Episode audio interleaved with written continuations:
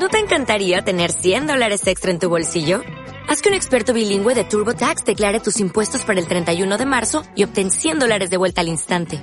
Porque no importa cuáles hayan sido tus logros del año pasado, TurboTax hace que cuenten.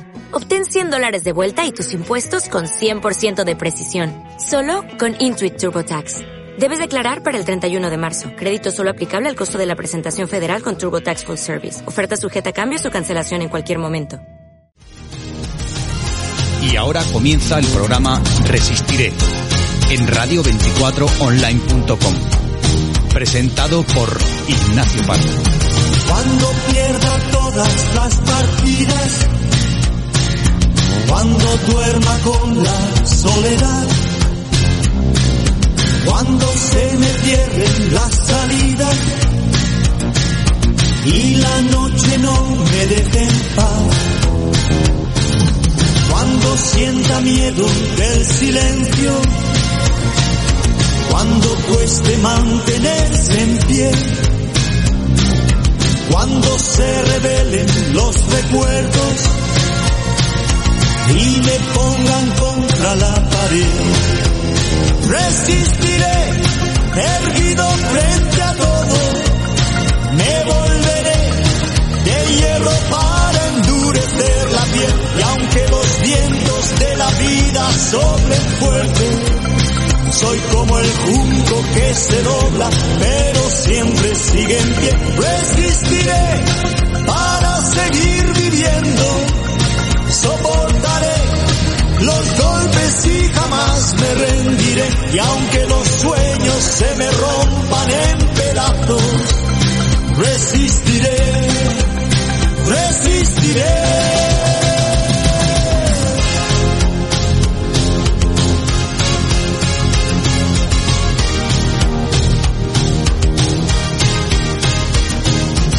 Bienvenidos, soy Ignacio Parra y esto es radio24online.com. Estáis en el programa Resistiré.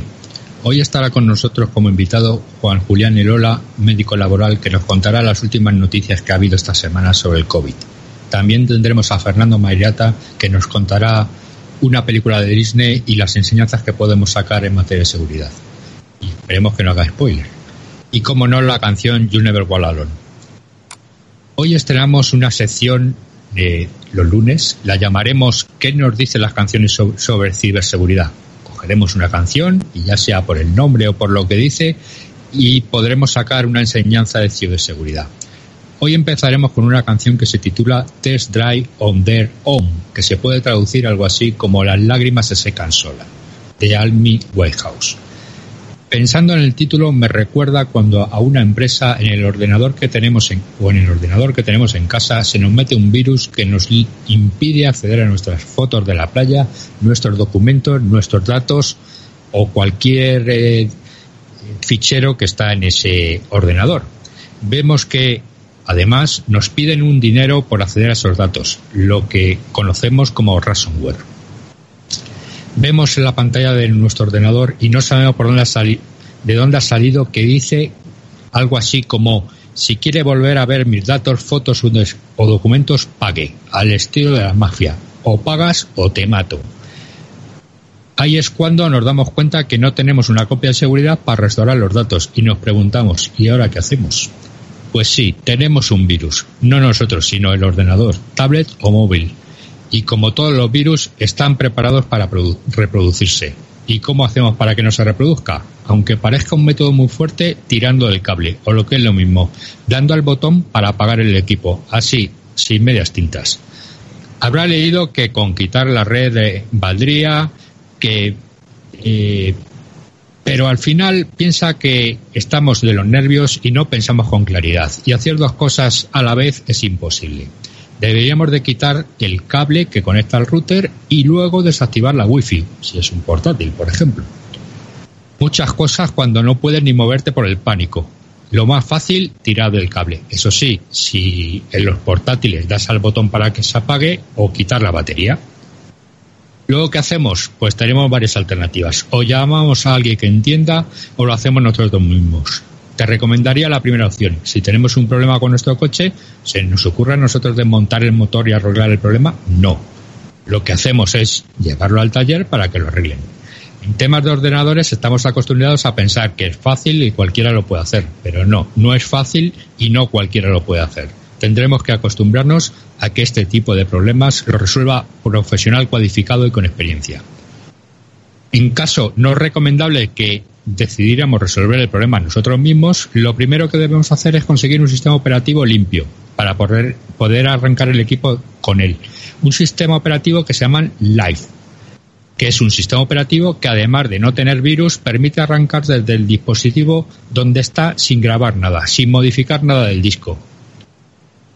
Está bien, bien además que en ese disco donde está el sistema operativo tengamos también, también utilidad tipo antivirus para poder ejecutarla sobre el archivo, el equipo limpio e intentar que encuentre los virus en el equipo infectado. Existen varias herramientas de este estilo que podemos usar.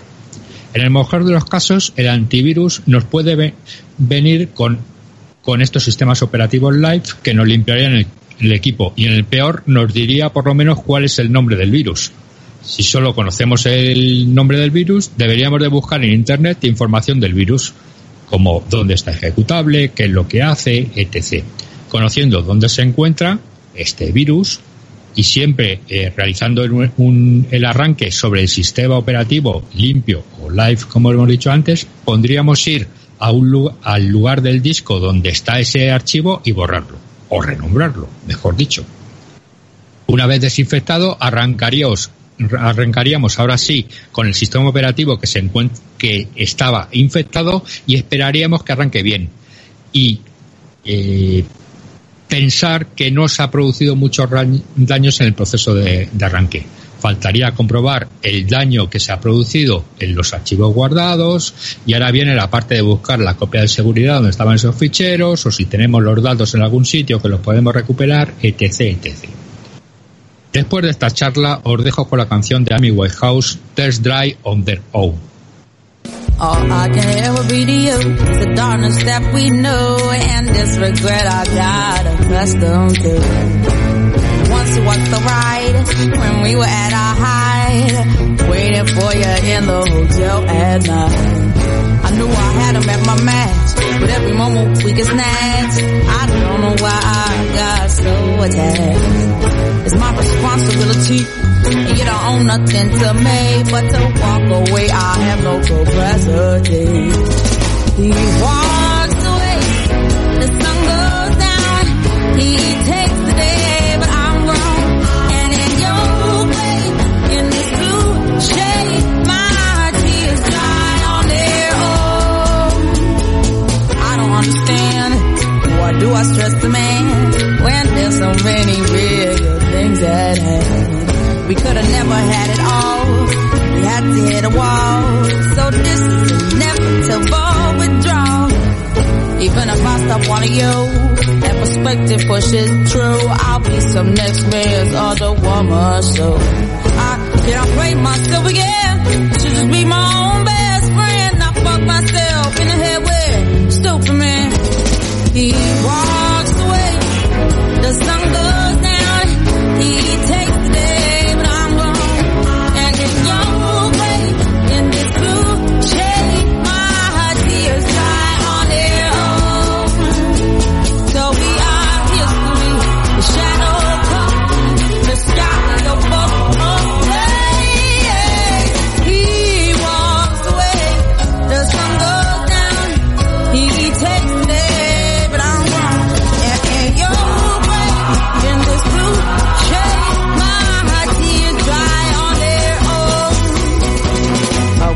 Cause ain't no regrets and no emotional day. Cause as we kiss goodbye, the sun sets. So we are history. The shadow covers me. The sky above the blaze, lonely lovers see. He walks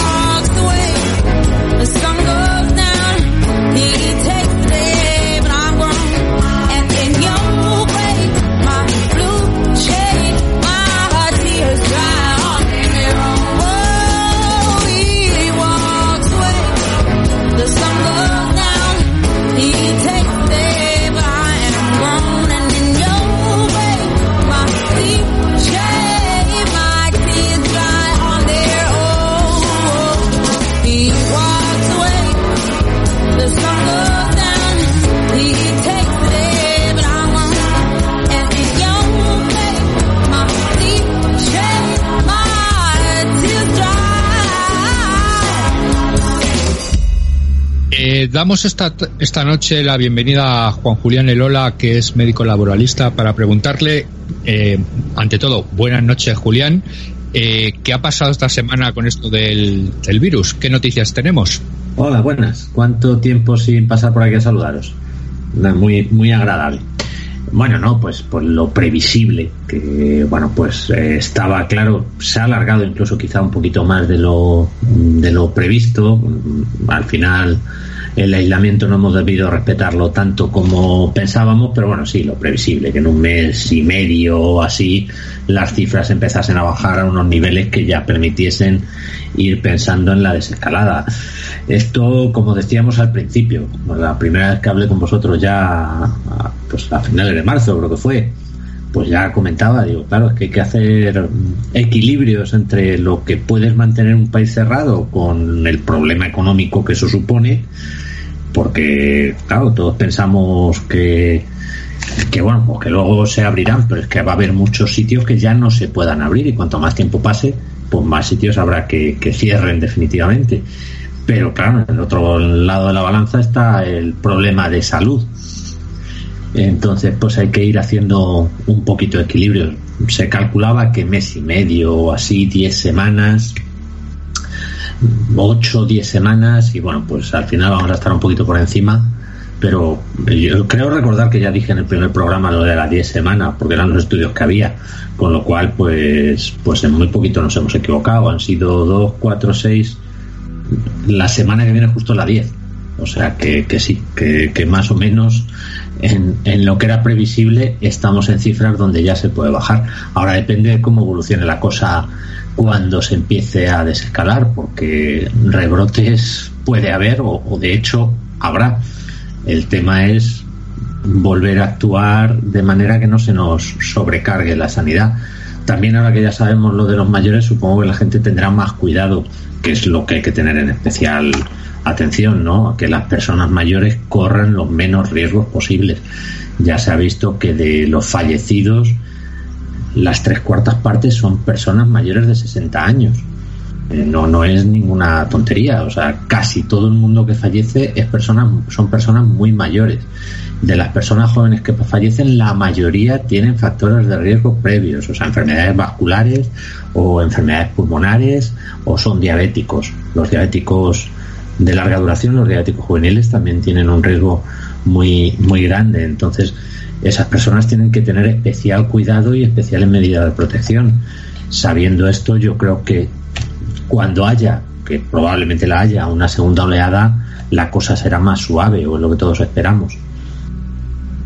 Hombre, también estamos eh, eh, esperamos que con el calor por lo menos maten al bicho que está en las, las aceras o, o, o tanto. O, o eso se, se, espera, ¿no? Otra cosa Como ya que... dijo Trump, no es el calor, realmente es la luz. la luz ultra, ultravioleta la que hace más efecto sobre, sobre el bicho. Bueno, el, el, el contagio por superficies es raro si es que es, si es que existe, ¿no? ten en cuenta que el bicho tiene que llegar a tu boca para que tú te lo entonces un bicho que haya en el suelo no sé la gente no suele chupar la suela de su zapato no entonces aunque un bicho que haya en el suelo lo pises de la puñetera casualidad que se fije a la suela de tu zapato que si está seco no tiene ninguna capacidad de adherencia el bicho no tiene ventosas. Entonces tiene que ser que pises una cosa húmeda que se pegue en tu en tu zapato y que luego vaya a tu boca, o sea, que o toques con la mano y de la mano lo lleves a la boca o que directamente pongas la suela del zapato en la boca.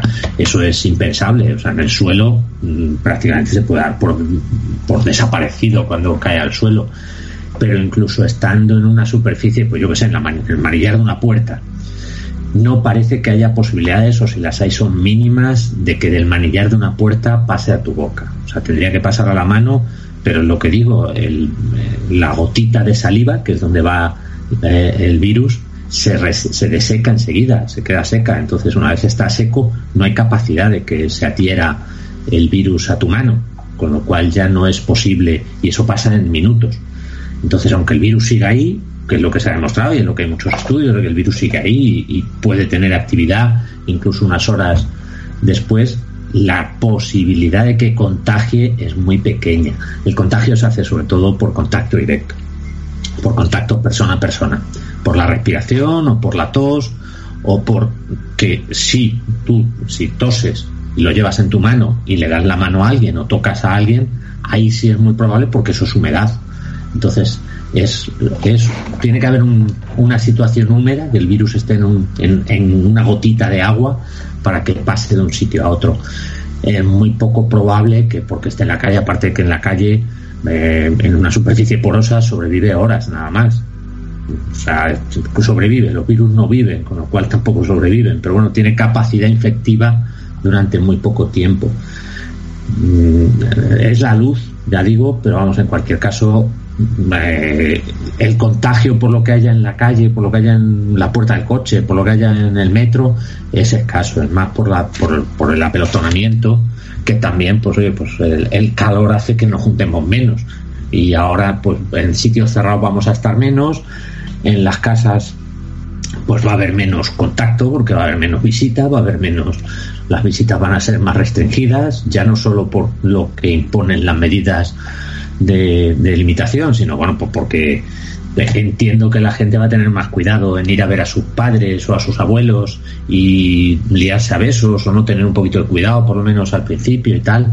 Entonces, todo eso imagino que, que influirá en que el siguiente brote, si lo hay, que probablemente lo haya, pues sea menor y sobre todo porque las personas con mayores riesgos estén un poquito más protegidas que la intención al final, ¿no? El, que se sobrecargue lo menos posible, porque al final, si una persona está grave y está en un sistema sanitario muy sobrecargado, pues es más probable que la atención que se le dé no sea tan buena como si está en una UCI el solo. Claro, si en una UCI hay 50 personas, pues no es igual que si en una UCI hay 5 personas. Eso es así, por mucho que se tengan los medios, por mucho que se pueda actuar, por mucho que estén los médicos, pero claro, la atención no, no puedes tener el mismo, la misma atención a 50 personas que a 5. Hombre, lo que está claro es que si no hay un brote que supongo que habrá, que no sé si será muy fuerte o menos fuerte de esto del virus, lo que sí tienen ahora eh, los sanitarios es otro brote, que es que toda la gente que no ha ido al hospital con un problema irá ahora todas las operaciones que están paradas por esto del tal, pues tendrán que volver a hacerlas. O sea que van a tener unos meses bastante duros. No, ahora, ahora tenemos lo primero, la gente que está pendiente, pues yo que sé, alguien que ha tenido síntomas puede tener un cáncer, alguien que ha tenido síntomas de estómago en estos últimos dos meses. Y claro, no ha ido ni siquiera al, al hospital ni a su médico cabecera, o si ha ido, pues se le ha pospuesto y tal. Pues toda esa gente, todos esos diagnósticos y todos esos tratamientos están ahí. Y están acumulados y encima se van a atender con dos meses de retraso, con lo cual pues ahí se puede crear una sobrecarga y además pues, pues algunas cosas se van a atender más tarde, con lo cual siempre la atención pues tendrá que ser un poco más más intensa, no es lo mismo ah, dos meses antes que dos meses después. Luego están los procesos crónicos que, hombre, pues los cánceres se han, seguido atendiendo. La gente que estaba en quimioterapia o la gente que estaba eh, para un diálisis, pues, pues ha seguido ha seguido teniendo sus revisiones, pero claro, toda la gente que es hipertensos, diabéticos y tal, eso sí que se les ha descuidado mucho. Se les ha descuidado y ellos mismos también han tenido mucho cuidado de no ir al médico por, por, por, por lo mismo, por lo que decía antes, ¿no? Porque precisamente si eres una persona con mayor riesgo de tener una enfermedad grave, pues lo mejor que puedes hacer es evitar ir a los sitios donde están los pacientes de esa enfermedad, ¿no? Para que no te la contagien, con lo cual, pues, pues mucha gente ha evitado ir a los a, los centros de salud o a los hospitales por el miedo al contagio. Pero es que tenemos además otro otro problema añadido, ¿no? Que es el de las enfermedades psiquiátricas. Ahora mismo el estrés y la depresión que se pueden ocasionar eh, pues, con esta situación, con estos dos meses que hemos vivido y con lo que queda por vivir, con lo que todavía, o sea, el miedo, la angustia, eh, la gente que ha perdido familiares cercanos, que ni siquiera ha podido despedirlos por, por cómo estaba la cosa y tal, pues claro, todo eso también va a haber ahora que atenderlo y también son cuadros que van a ir surgiendo en los próximos, en las próximas semanas, en los próximos meses. Y todo lo que se ha desequilibrado de las personas con enfermedades psiquiátricas conocidas, que estaban en tratamiento, que estaban controladas, que estaban bien, porque tenían su, su ansiedad o su esquizofrenia o su tal, que lo tenían controlado, que lo tenían medicado, que estaban bien, los bipolares, tal, y que de repente, claro, una situación así eh, es el peor, eh, la peor situación que se le puede dar a un, a un enfermo de este tipo, es cuando se reactivan todos sus, sus problemas. Entonces, claro, pues toda esa gente también está ahora desequilibrada en su, en su enfermedad. O sea que vamos a tener ahora una nueva ola de otras enfermedades que no tienen nada que ver con el coronavirus, pero que van a venir o bien a consecuencia del coronavirus, como en el caso que os digo, de todo el problema psicológico de, estrés, o bien que han sido pospuestas y que ahora tienen todas que ser acumuladas por el coronavirus. todo lo que no era urgente no se han ni operado siquiera durante marzo y abril. Con lo cual, claro, todas esas operaciones pospuestas, pues una una simple prótesis de rodilla o de cadera, pues, pues no había ninguna urgencia, no había ninguna necesidad y si, si era posible, pues se ha, se ha evitado hacerlo en plena crisis. Pero claro, ahora hay que operarla y hay que operar a ese, a todos los de los dos meses y a los que habría que haber operado ahora en mayo, junio, julio, agosto. Entonces, todo esto, pues como estaban ahora eh, diciendo de lo del tema de los juzgados, ¿no? Pues claro, todo ese, todo ese trabajo que no se ha hecho en dos meses, añadido a todo el trabajo que se ha creado a consecuencia de estos dos meses, porque también los enfermos de coronavirus, los que han estado en UCI, no es una situación tan sencilla, no es algo que se quite estás en la UCI, 15 eh, días, 20 días, estás eh, con el respirador, estás con intubado y sales y ya está, y al día siguiente te vas a tu casa y sales corriendo. No, no. Eh, esas personas tienen una rehabilitación y unas medidas y un seguimiento si han estado intubados de, por lo menos un mes o mes y medio de rehabilitación, de refuerzo, porque salen prácticamente sin poder andar. Cuando uno está intubado tiene que estar cuando no está intubado con un respirador, tiene que estar fijo, en posición prácticamente de firmes, tumbado en la cama en posición prácticamente de firmes y sin poder moverse, pues a lo mejor durante 10 o 15 días. Claro, la pérdida de masa muscular y la pérdida de fuerza es. salen sin poder hablar por el respirador, porque tener el cacharro puesto ahí eh, hace que, que, bueno, porque la laringe quede totalmente, totalmente colapsada, queda rígida con lo cual pues salen prácticamente sin, sin poder hablar y tienen que empezar rehabilitación foniátrica para empezar a hablar. Pero es que, claro, después de un mes o 15 o 20 días tumbados sin poder prácticamente moverte, pues salen como los astronautas cuando vienen de estar un mes por ahí por el espacio, ¿no? Que no se pueden ni tener en pie, pues salen así, con lo cual eso también ahora están en rehabilitación, ahora están con fisios y ahora están con foniatras y tal. la sobrecarga es de otro tipo, pero ahora va a haber sobrecarga en el sistema de salud, sin duda, con todo, con todo lo que viene. Al final hay que eh, curarle a esta gente que estaba en lista de esperas o que ha tenido un problema estos días y tal y prácticamente ir a un hospital aunque estaba bastante con circuitos separados y tal, era un poco jugártela, ¿no? Sí, sí, claro. por, mucho que hubiera circuitos separados, por mucho que, que en el hospital estaba separada la zona eh, sucia, o sea, la zona donde se sabía que había pacientes con COVID, de la zona donde no, pero claro, en la zona donde no es que no se sabe, no es que estuviera seguro de que no hubiera, sino que es que ahí no se sabe si hay o no hay. Con lo cual, cualquier paciente que los hospitales son focos de infección para todo en general. Y en este caso, pues también. O sea, cualquier paciente que estuviera por allí, que ha venido por un dolor de cabeza o que ha venido porque es diabético a probarse a, mirar porque se ha desequilibrado, puede estar transmitiendo, puede tener COVID y puede estar transmitiéndolo. Eh, obviamente, si, si quieres buscar enfermos, el sitio donde puedes ir es al hospital. Entonces, lógicamente es donde más fácil es que te encuentres con enfermos de todo tipo, incluido los de COVID. Entonces, pues mucha gente ha evitado ir, sobre todo si los síntomas que tienes, porque bueno, los que tenían síntomas de COVID sí tenían más predisposición a ir al hospital, a ver si esto que tengo es lo que estoy viendo por la tele.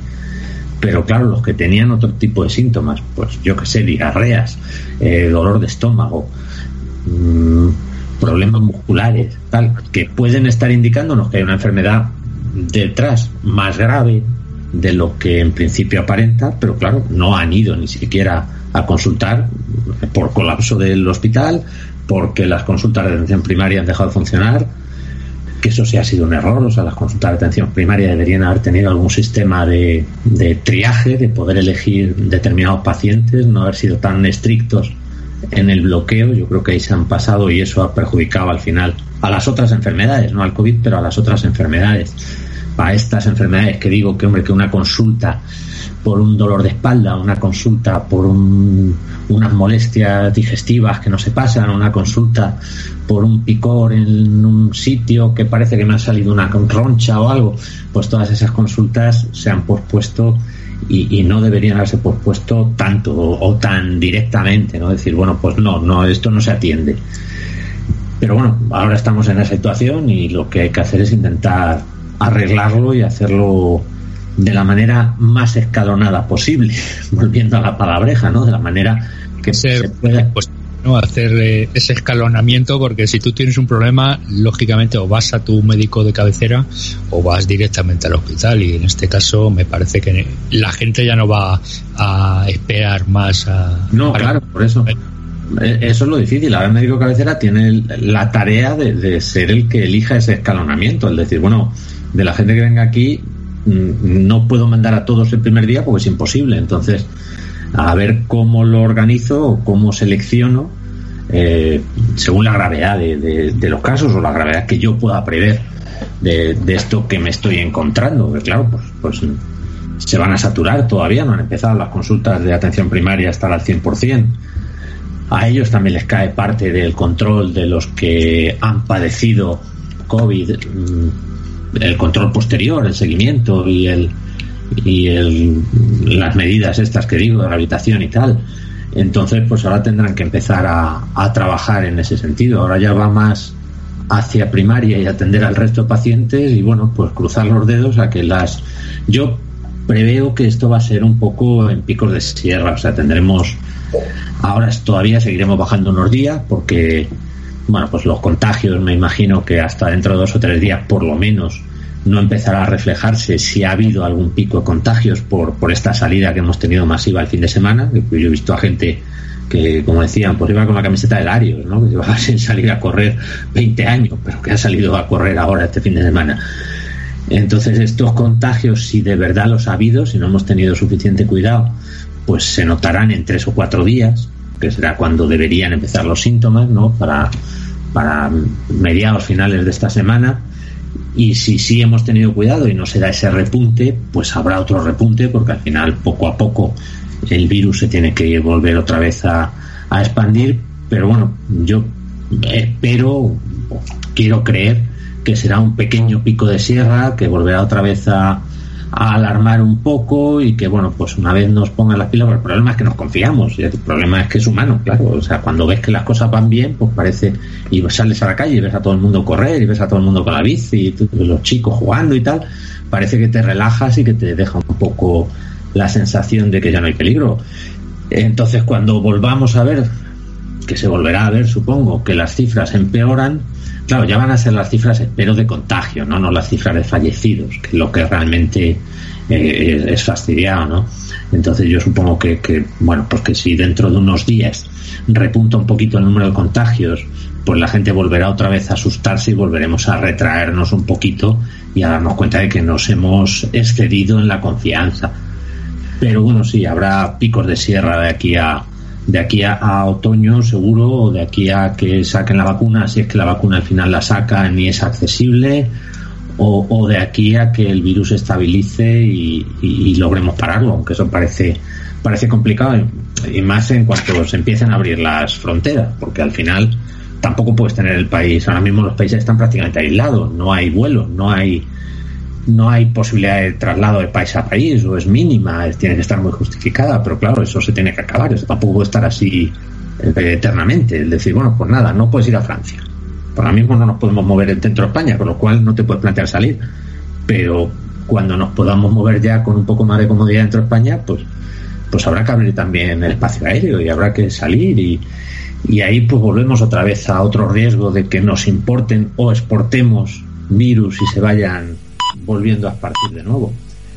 Tenemos muchos puntos en los que es muy probable que vaya a haber pequeños repuntes y ya pues está un poco en manos de todos el que ese repunte nos tenga que volver a llevar otra vez a un confinamiento más estricto o lo podamos superar simplemente manteniendo un poquito la autodisciplina, porque al final es, es autocuidado, igual que te dicen que hagas comida, que hagas vida sana, que hagas comida sana, que hagas un poquito de ejercicio y que dejes de fumar, pues esto es lo mismo.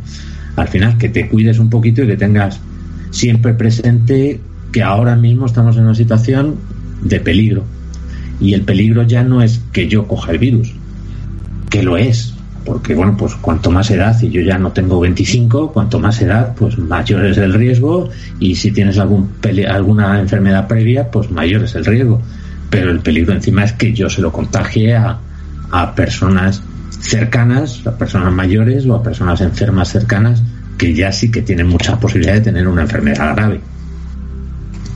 La verdad es que sí, es un, es un problema, sobre todo que, que se lo contagies a otro. Eh, pero bueno, ya has visto que el primer día que se abrió la veda, digamos, para hacer deporte, todo el mundo eh, deporte hasta se ponía en la camiseta del Mundial 82, ¿no? Sí, sí, el efecto gaseosa, ¿no? el efecto champán, hemos salido como locos. Hombre, teníamos que salir, ¿no? Sí, sí y ahora ya pues las cosas han vuelto a la normalidad, más o menos. También hay mucha gente, pero no como los primeros días. No, yo, pero también pasó con los niños, yo creo, ¿no? El primer día que los niños pudieron salir a la calle fue una cosa desmedida, exagerada, a todos los niños, a todas horas, estaba tal. Y bueno, yo creo que ya la cosa con los niños pues también se ha normalizado y bueno, pues también un poco eh, necesitas un poco también que te tiren un poquito las orejas, ¿no? Y ver las imágenes por la tele y decir, pues nos hemos pasado. Eh, eso también es un poco a veces eh, no, no te ves hasta que no lo ves fuera. O sea, tú no ves que lo estás haciendo cuando tú estás en la calle y te parece que estás haciendo lo normal, luego cuando lo ves por la televisión o cuando lo ves en redes o tal y la gente empieza a comentarlo, es cuando yo creo que te das un poco más de cuenta de decir, oye, que, es verdad que, que, nos hemos ido un poco de, de, frenada, ¿no? Que nos hemos pasado. Bueno, yo no, no espero que esto tenga mucha repercusión en, en la pasión del virus, entre otras cosas porque ahora mismo está todo bastante controlado, los casos que hay son muy poquitos. Claro, solo pueden contagiar los que están enfermos o los que están enfermos sintomáticos o no, pero solo pueden contagiar los que tienen el virus. Y ahora mismo hay poca gente que, que tenga el virus. O sea, estamos ya en una situación donde fuera del hospital y que no lo sepan y que estén enfermos, pues no hay tantos que obviamente esos pocos van a ser suficientes, pues como al principio, al principio no hubo ninguno y luego empezaron y ha habido muchos. Entonces es bastante probable que esos pocos que haya, pues se vayan expandiendo, vayan contagiando. Pero bueno, no, no espero que haya sido tan explosivo eh, la salida del día 2 como para que sea justo ahí cuando tengamos ahora otra vez el lío. Yo creo que será algo un poco más gradual. Creo que tendremos un pico, pero creo que el pico será en unos días y a lo mejor pues simplemente mm, será parar la, el desarrollo de las fases, a lo mejor en vez de fase 1 a fase 2 inmediatamente pues tardamos un poco más en pasar a fase 2 porque ahí hay un pequeño rebrote y hay que esperar, pero no creo que, espero, deseo que no nos haga que vayamos avanzando para atrás y que de fase 1 tengamos que volver a fase 0 o que de fase 2 tengamos que volver a fase 1 Espero que no. En principio no es previsible, pero claro, como todo al final depende de depende de cómo nos portemos y no es por, por echar la culpa a nadie, pero claro, cuanto más nos cuidemos, menos infartos hay. Pues cuanto más nos cuidemos, menos se expandirá el virus o, más le costará esparcirse. Parece de luego que los estudios, pues yo tenía la sensación, y eso también lo he comentado alguna vez con vosotros, que iba a haber una gran cantidad de, individuos que iban a estar contagiados, que iban a ser asintomáticos, que íbamos a estar en un porcentaje no, no exageradamente alto, no un porcentaje del 20 o el 30%, como decían algunos, pero sí por encima del 10. Pero bueno, los primeros datos del estudio de seroprevalencia parece que indican que no, que vamos a estar muy por debajo de ese 20% que sería el mínimo deseable. O deseable, que querría decir que el 20% se han contagiado, querría decir que se ha expandido mucho el virus. Pero bueno, sería un primer factor que nos indicase que tiene menos posibilidad de expandirse más pero no, no, parece que vamos a estar muy por debajo, incluso por debajo del 10, o sea que vamos a estar en unos niveles donde no, no va a haber eh, inmunidad generalizada, con lo cual pues vamos a volver al principio, vamos a estar en la misma situación que el principio, todos con peligro de coger el virus que es, por un lado, indica que estamos sanos y que no lo hemos tenido, pero por otro lado indica que el virus puede seguir contagiando a mucha gente. Vamos a hacer una pausa para oír una, una canción del grupo The Week eh, que se llama Velvet Lines.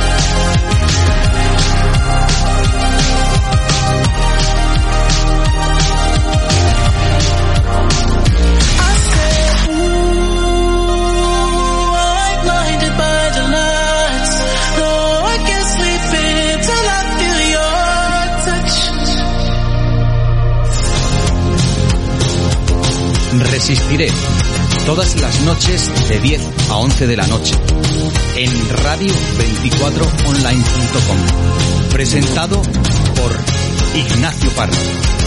No te pierdas nuestro programa. No sé si has oído, Julián, eh, que ha salido en los medios y tal, que puede haber cierta relación entre el nivel de contaminación de ciertos sitios, por ejemplo, en Madrid, Barcelona o la parte de Cataluña y norte de Italia, con o sea, la contaminación y por eso ha, ha sido o ha tenido una mayor incidencia esto del, del virus. No sé qué opinas tú. De sí, sí, sí, no, sí, hay, hay estudios. Hombre, al principio la, la idea lógica y inicial que te sale es decir, bueno, claro, donde hay más densidad de población es donde más se expande el virus, es lógico, donde la gente vive más, más junta y más apretada. Pero, pero no, sí se han hecho estudios y, y demuestran que con, con las partículas de. porque al final la contaminación es, es polvo, es, son partículas de hollín o de, o de sustancias sólidas, diminutas pero sólidas. Y con esas partículas el virus llega más lejos y penetra más fácilmente en el sistema respiratorio. Entonces sí es cierto que hay, que hay una relación entre el entre la contaminación y el efecto del, del, del virus. Aparte, lógicamente, que en los sitios donde hay contaminación, pues la gente está siempre pues un poquito peor de los pulmones y en los sitios donde hay contaminación pues habrá más enfermos de bronquitis y habrá más fumadores y tal que en los sitios más abiertos, más, más de campo, más rurales. Pero sí, sí hay una relación entre la contaminación directamente, no por, por enfermedades ni nada, sino por la contaminación, por el hollín, por el polvo atmosférico y el que el virus expanda más y que afecte a más personas. Eh, también ha habido, pues ya sabes que cuando pasa esto y no hay datos, cuando pasa cualquier cosa, eh, empiezan a haber eh, teorías de la conspiración. Que si han sido los chinos, que si ha sido la CIA que llegó allí el bicho y lo soltó, etc, etc. La última es que Trump está convencido pues que han sido los chinos toda la es a decir eh, los chinos malos, chinos malos. Sí, bueno, está, bueno, ya no hay, Trump no puede buscarse el enemigo ruso porque está claro que los rusos le ayudarán a ganar las elecciones. Entonces, y Trump es muy amigo de, Putin, que era el enemigo tradicional de, de Estados Unidos, de ser Rusia, ante la Unión Soviética, pero Rusia después también, incluso después de, disolverse la Unión Soviética. Entonces él tiene que buscar un enemigo. También es cierto que los chinos primero fueron los primeros que dijeron que el virus lo habían llevado allí los, los americanos para destrozar su economía. Lo que pasa es que, bueno, como los chinos lo han solventado eh, más o menos y parece que la economía china mm, pues va a ser al final la mejor parada, no porque les haya ido bien, sino porque como a los demás vamos detrás, pues, pues ellos ahora tienen capacidad para vendernos cosas a nosotros. Entonces, pues Trump, yo creo, vamos, creo, si lo dice hasta la CIA, o sea, si, si la propia CIA dice que no tiene nada que ver con ningún laboratorio, pues es como para creerlos. Eh, lo que pasa es que le está buscando un enemigo, le está buscando a alguien a quien echarle las culpas. Tiene unas elecciones en noviembre y, y no las tiene todas consigo, con lo cual, pues, lo que pasa es, bueno, pues que ya, aunque no haya guerra, guerra militar entre un país y otro, eh, la guerra comercial nos hace daño a todos y más en esta situación. O sea, una guerra comercial entre Estados Unidos y China que empiecen a subir aranceles, que empiecen a subir precios de los productos, pues es lo que justo, justo lo que nos faltaba para rematar la faena. estaban, antes de que empezase todo esto, ya estaban en plena guerra comercial. O sea, si te acuerdas lo del 5, claro. Eso también fue. Sí, claro. El, el, G5 fue el final de la guerra comercial, que bueno, porque pues que fue a finales del año pasado, a principios de este con las empresas que además Trump estaba presionando a Google y tal para que no pudieran funcionar con el G5 y eso entonces reabrirlo ahora cuando la economía del mundo se está yendo al garete pues es pero vamos no sé si habéis visto las imágenes de los en el Parlamento de Michigan eh, civiles armados entrando y apuntando a los a los policías del Parlamento para que suspendiesen la votación no sé, creo que se les está yendo un poco de las manos en, en ese país. Es decir, allí pueden llevar la, las armas eh, siempre y cuando se puedan ver las armas. Eh, sí, sí.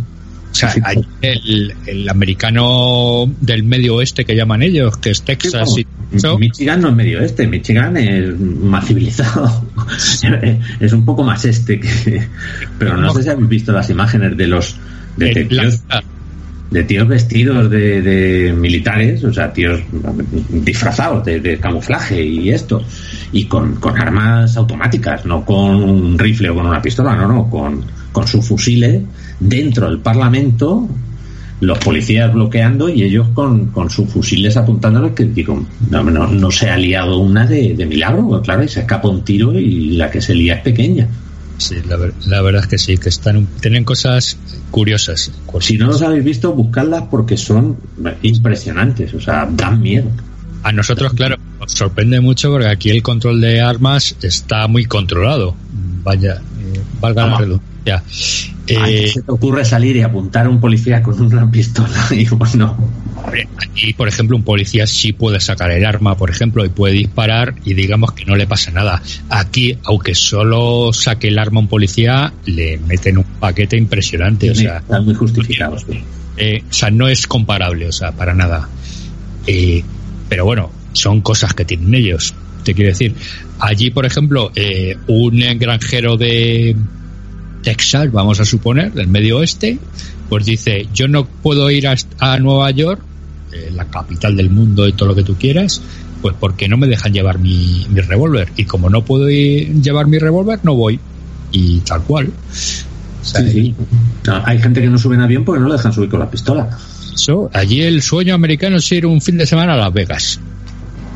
Es que yo no te digo que no sea impresionante ver Las Vegas, pero es el sueño americano. Tienen cosas, pues, niño pequeño. Sí, que a nosotros probablemente nos llamen más la atención como curiosidad que por, por ser en sí la pega, ¿no? Por, por el espectáculo, por tal, pero no, no por no por el juego.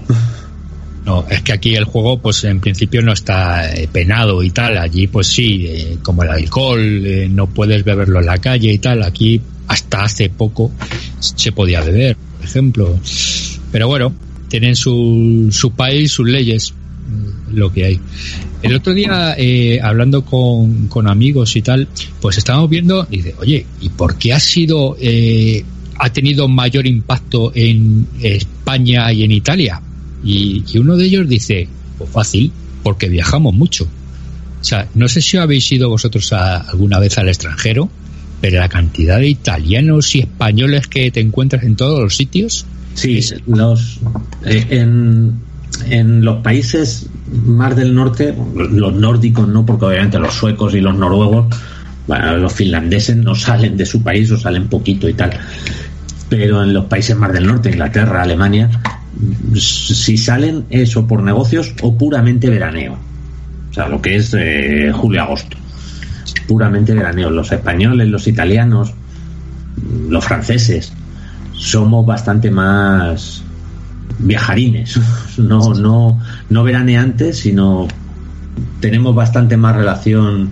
O sea, es más fácil ver a un francés en marzo o en febrero en Inglaterra que a un inglés en febrero en Inglaterra, salvo que sea eso por, por motivos de negocio, por motivos concretos. Entonces, y claro, y los italianos igual, y nosotros también lo mismo. somos países más, no sé si decir abiertos o, más curiosos o, más con más relación, más vagabundos, pero, pero sí es cierto. Y en España y en Italia, aunque ha seguido en general el virus ha seguido las líneas comerciales, o sea, ha ido la, expansión del virus ha sido por, por líneas comerciales, pero España e Italia ha llegado por el movimiento por el movimiento turístico. De hecho, en España, por los primeros sitios donde estuvo fue en islas, pues lo trajeron alemanes, lo trajeron ingleses, y, y claro, aquí hemos seguido recibiendo esa, esa cantidad de virus que nos han ido trayendo. Y en Italia ha pasado lo mismo, claro, los sitios donde apareció, pues Milán, Venecia, en las zonas eh, turísticas de, Italia. Sí, la, verdad es que eh, ya te digo que, vas por ahí al extranjero y en cualquier eh, sitio que estés o, o, época en la que vayas, hay, hay gente, hay Ahí te encuentras españoles, te encuentras italianos, te encuentras franceses, eh, alemanes menos, bueno, y de parte de suecos, juegos, fíjate, o sea, es, no, no, es, ver un sueco es rarísimo. Sí, y los ingleses sobre todo vienen a, la costa aquí a, pues a, tostarse y a tirarse de los balcones. A, beber cerveza y poco más, sí, pero vienen en verano, a partir de abril, a partir de mayo, junio. No. Eh, vamos a, a, dar la bienvenida esta noche a Fernando Mairata, que nos va a contar una, eh, una película de Disney. Buenas noches, Fernando. Buenas noches, amigos. Toda saga tiene un comienzo, y en la más grande de las historias del cine empieza por la amenaza fantasma. Recordemos la historia que nos cuenta. La Federación de Comercio ha iniciado un bloqueo comercial en el planeta Naboo, tras imponerse nuevos y elevados impuestos sobre las rutas comerciales. El canciller supremo de la República Galáctica, Valorum, envía a dos embajadores Jedi al centro de la Federación, donde el virrey Gunray les espera para negociar el desbloqueo. Pero el bloqueo no es más que una maniobra de distracción para otros fines más oscuros por parte del Lord Tenebroso, que es la auténtica amenaza fantasma. Durante las aventuras de los Jedis en esta misión, conocerán a un joven Anakin Skywalker, un portento en la fuerza que están seguros que traerá el equilibrio a la fuerza y la paz a la galaxia. Tras caer en servicio el maestro Qui-Gon Jinn, Obi-Wan Kenobi toma como padawan al joven Skywalker con la esperanza de darle la formación adecuada como Jedi y que se cumpla la profecía del elegido. Una película cargada de acción y con guiños a otras grandes producciones cinematográficas. ¿No recuerda la carrera de vainas a la carrera de cuadrigal de Benur? Pero vamos a ver qué nos enseña esta primera película de la saga. Actualizando la historia a nuestro plano de forenses tecnológicos, bien podría tratarse de una empresa que se ve bloqueada tecnológicamente, secuestrada a nivel de sistemas informáticos tras despedir al responsable de tecnología tras pillarle robando información de la empresa para pasársela a la competencia. Tras el despido, se dan cuenta en la empresa que este último, el despedido, el malo de la película, es el único que tiene las claves de administración de todos los sistemas y que puede utilizar esa baza a la hora de la negociación del finiquito. Una vez en esta situación de bloqueo, la empresa se pondrá en contacto con unos buenos peritos y abogados de nuevas tecnologías para que les asesoren y busquen opciones para preservar las pruebas de este secuestro tecnológico. Ya vamos viendo que el planeta Naboo, que sufre el bloqueo, es la empresa, y que los peritos y abogados tecnológicos representarían a los Jedi que van en su auxilio.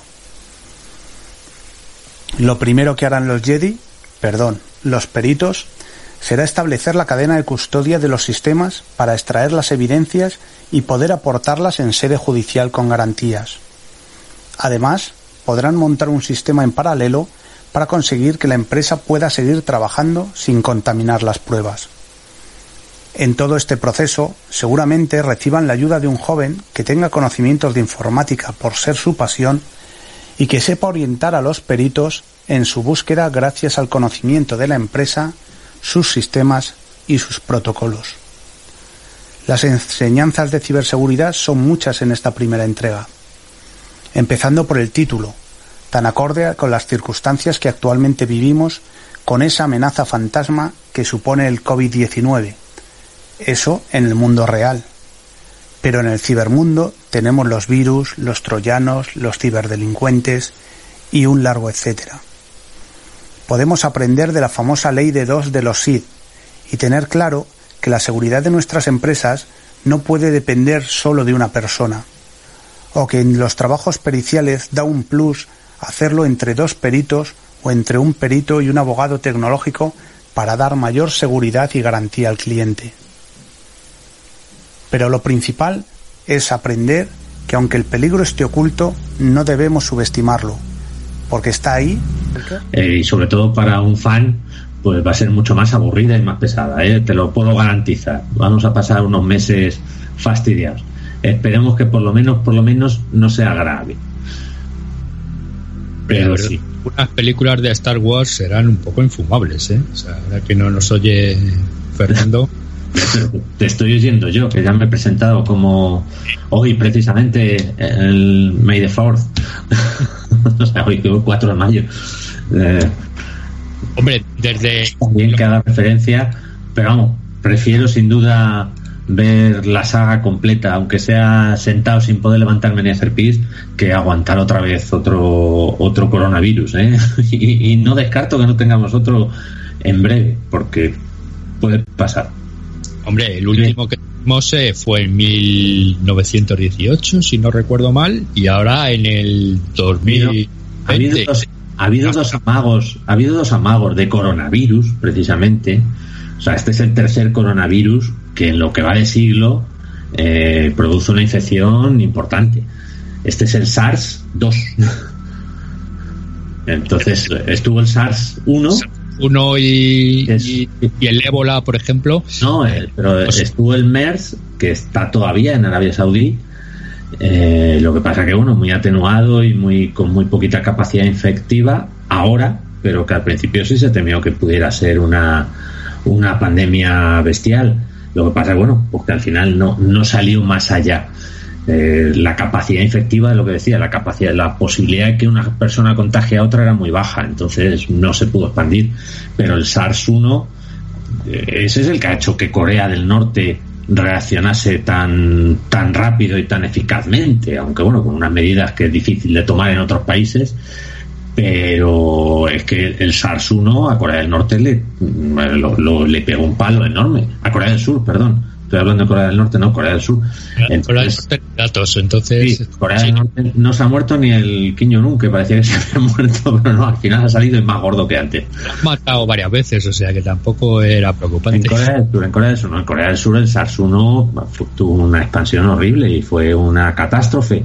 Entonces, claro, ahora lo que pasa es que, claro, que a nosotros Corea del Sur pues nos suena un país mm, muy lejano y no nos afecta. Y como aquella vez, como las dos veces que ha pasado, ha sido tan limitado, pues pues parecía que iba a ser otra tercera que iba a ser también controlable y no, esta vez no. También hemos tenido en lo que va de siglo eh, la, gripe aviar, eh, la gripe porcina, el ébola, o sea que que el que haya una pandemia mm, cerca, no, cada vez estamos más en más contacto, cada vez es más difícil mantener las cosas reducidas a un territorio.